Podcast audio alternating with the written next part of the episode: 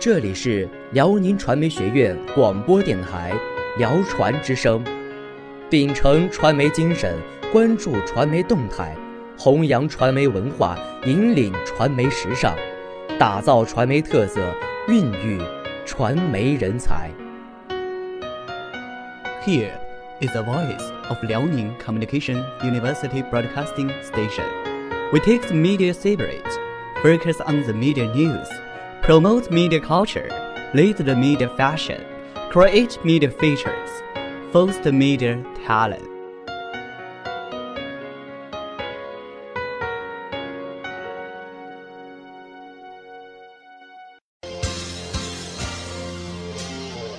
展现最新的新闻动态，提供重要的校园时事，聚焦社会热点，关注民生百态，感受校园风采。这里是早间新闻。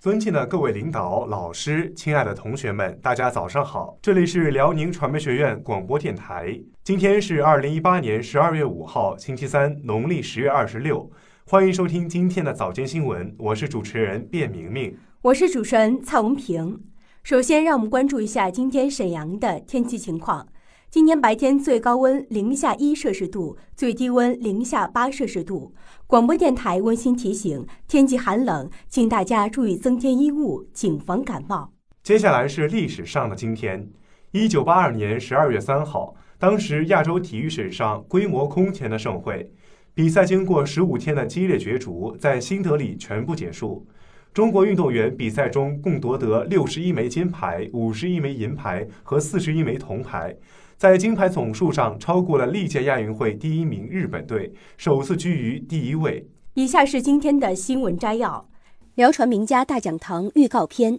孔凡平教授将莅临我校举办讲座。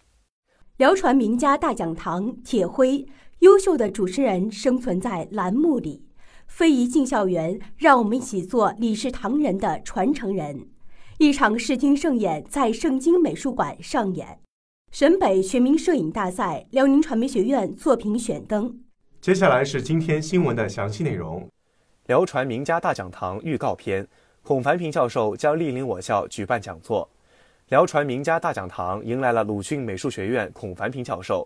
他将为辽传师生带来一场关于怎么画漫画肖像为主题的精彩讲座，讲述漫画的发展与魅力。本次讲座旨在给辽传动漫专业师生一个面对面解答专业困惑的机会，提高师生个人文化艺术水平，开拓知识视野，发掘学术兴趣。孔凡平，鲁迅美术学院教授、硕士研究生导师，中国美术家协会会员。一九七八年考入鲁迅美术学院油画系，毕业留校任教。一九八五年至一九八七年。由国家文化部、教育部选派赴阿尔及利亚高等美术学院学习阿拉伯细密画艺术。一九八七年，中国大使馆与阿尔及利亚文化部在阿尔及尔举办孔凡平绘画作品展，其中油画《萨德利总统肖像》被阿尔及利亚文化部收藏。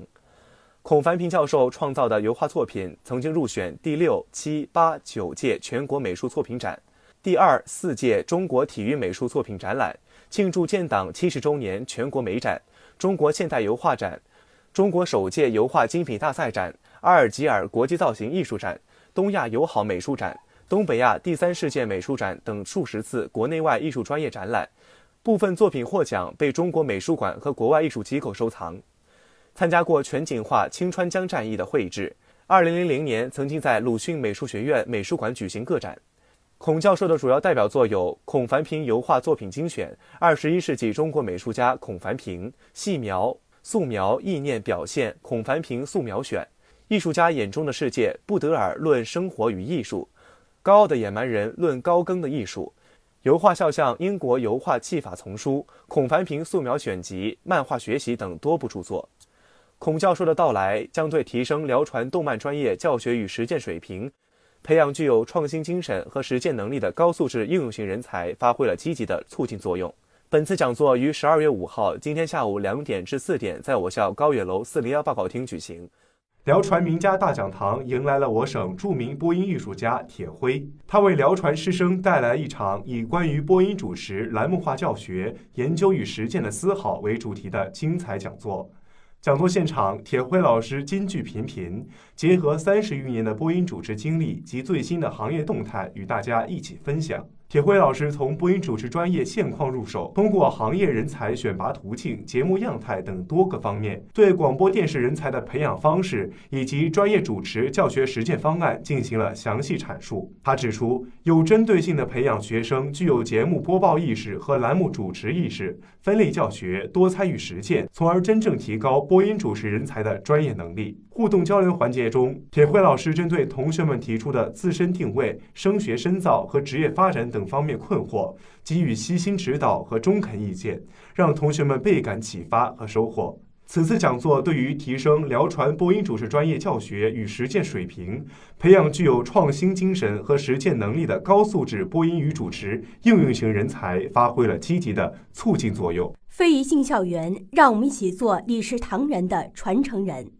为了让非物质文化遗产走进校园，大力弘扬非遗文化，唤醒大学生对保护非物质文化遗产的意识，十月二十八号下午十五时，辽宁传媒学院广电影视系团总支学生会与非遗调研社在志存楼三零九教室联合举办了“非遗进校园，李氏唐人”的活动。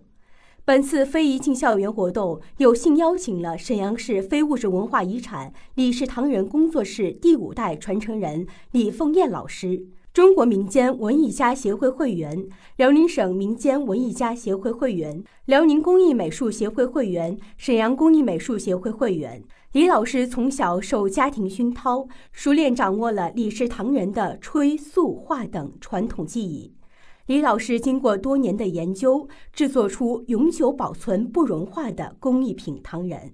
每个作品都是赏心悦目，都有大国工匠风范。李丰燕老师先给大家简单的讲解了一下唐人的历史以及它的演变过程。据了解，有吉祥图案、飞禽走兽、神话故事、生活用品、兵器、交通工具、文字、动画、卡通人物。李凤燕老师拿出了事先准备好的材料，开始为同学们作画。李凤燕老师将熬好的糖稀用小勺舀起，浇在光滑冰冷的大理石面上。李凤燕老师手中的糖勺上下左右翻飞，一气呵成，精致糖人就做好了。同学们被李凤燕老师的糖画深深地吸引着，纷纷亲自动手制作糖画。李凤燕老师亲自指导同学们制作糖画，不到一会儿，精致的孔雀、可爱的小猪、小羊、小狗等就出现在了同学们的手中。李氏陶人走进校园活动的开展，进一步弘扬了中华非物质文化遗产的文明之美。丰富了学生的校园文化生活，也为良好的校风学风建设起到了积极的推动作用。辽宁传媒学院广电学子一直以弘扬中华民族传统优秀文化为己任，立志将优秀的传统文化在辽传校园中传承下去。一场视听盛宴在盛京美术馆上演。十月中旬，盛京美术馆迎来了辽宁传媒学院学生作品展。一场学生创新与艺术的视听盛宴在美术馆上演，其作品可谓是题材内容丰富，表现形式多样，充分展示了学生们的艺术才华，也体现了专业教师的教学水平。观展的同学们相互交流说，此次活动不仅展示了同学们的专业水平，同时在观展中也学到了很多的东西，如色彩的运用、独特的构思与创意等。提升了自己的专业水平，希望以后有更多的优秀作品可以观看学习。沈北秋色浓，悠悠紫金心。沈北新区的全民摄影大赛迎来一波学子风，